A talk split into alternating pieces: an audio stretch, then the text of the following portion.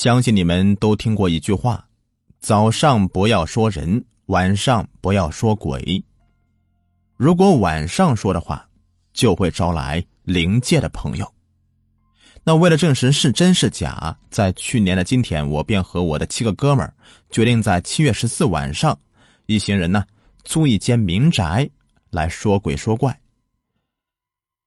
哎呀，除了测试胆量以外啊，也想找到一些答案吧。当天晚上吃了晚饭，大概有七点多钟，大家呢相约在汽车站。我们的目的地呢是在郊区。抵达郊区呢已经是晚上的差不多八点半了。因为是农村嘛，也不是城市里，而且还是平日，也不是度假。看到的人呢已经不多了，四周静悄悄的。还有很多代理租度假屋的商店都已经是关门休息了。好不容易才找到一间的，也正准备休息关店。我们一拥而上，找到老板娘，就问她有没有什么邻边的屋子出租。相信大家呢也都知道，为什么我们要租这个邻边的屋呢？因为传说中那里啊是最有可能见鬼的。那既然是抱着探险的心情嘛，呃，当然要找到最刺激的了。可惜啊。老板娘说他们没有，不过有一间大的屋子可以出租，既可以容纳我们几个大男人，这个价钱呢也很便宜。一间面积好大的房子啊，他一共才收我们五十块钱一晚上。我们呢也研究过，难道这个屋子是真的有问题的吗？要不然怎么会那么便宜啊？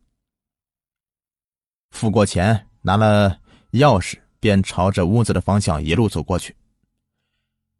进屋以后啊，大家都不禁的哗然大叫，因为这个屋子真的很大，绝对的超值。因为时间还尚早，还没到十二点呢，所以大伙儿分两群人，一群人聊天，另外一群人呢就打扑克牌。时间是一分一秒的过去，消遣过后啊。已经是半夜两点多了，于是大家呀就开始提议了，说来讲鬼故事招魂。我们就选了中间的位置，一一坐下。因为除了这块地方以外，这房间里面没有窗户，连灯也不太亮。关了房门以后啊，简直就是伸手不见五指。我们全部人都坐在那个双人床上，门关上了。只有门底下那个隐约透进到走廊的灯光，其他什么都看不到，连坐在旁边的人是谁，也都不知道，只能靠声音来辨别。不过很快的，大家都熟悉了这个环境了。只是太多人坐在一张床上，空气也因为关了门有点闷热。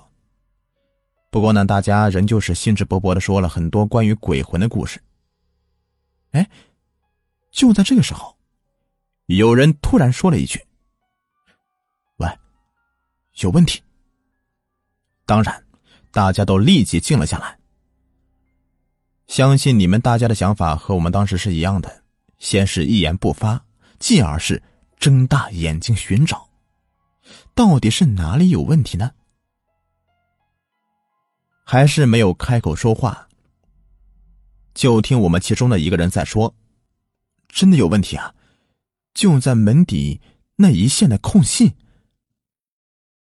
由于我当时是坐在床边的关系，所以看得非常清楚。外面真的有一个黑色的物体在移动，就好像有人在走廊外面左右踱步徘徊。我们非但没有心惊肉跳的感觉，反而是极度的兴奋。大家都留着门外的动静。胆子最大的小胖，这时候呢，更是对门外大声喊了，说了句：“知道我们在说你吧？有兴趣可以一起听听啊。”这个话说完没多久，那个黑影果然停了下来，没有再动。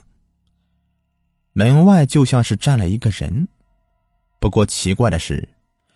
原来空气不够热的、呼吸也困难的房间里，突然就变得冰凉无比。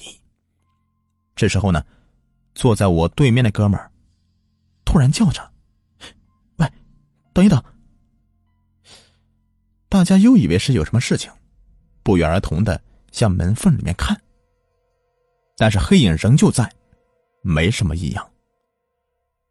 原来他只是想问大家有没有香烟，可否给他一根。哎呀，原来如此啊！于是我就递了香烟和火机给他。就在他打着火机的一瞬间，他突然又大叫着，还叫我快点开门。此时我就有点不耐烦了，我伸手在漆黑中寻找电灯开关，口中还嘀咕着：“，真麻烦，又有什么事啊？小心烟火掉地上啊，酿成火灾就是大事了。”好不容易才摸到电灯开关。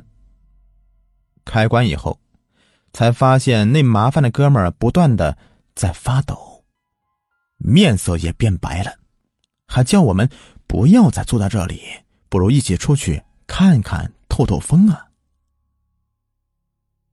大家看他的反应，都心里知道一定有古怪了。其他人也没有多问，就往外面走。他们都集齐在外面，哎，只有我。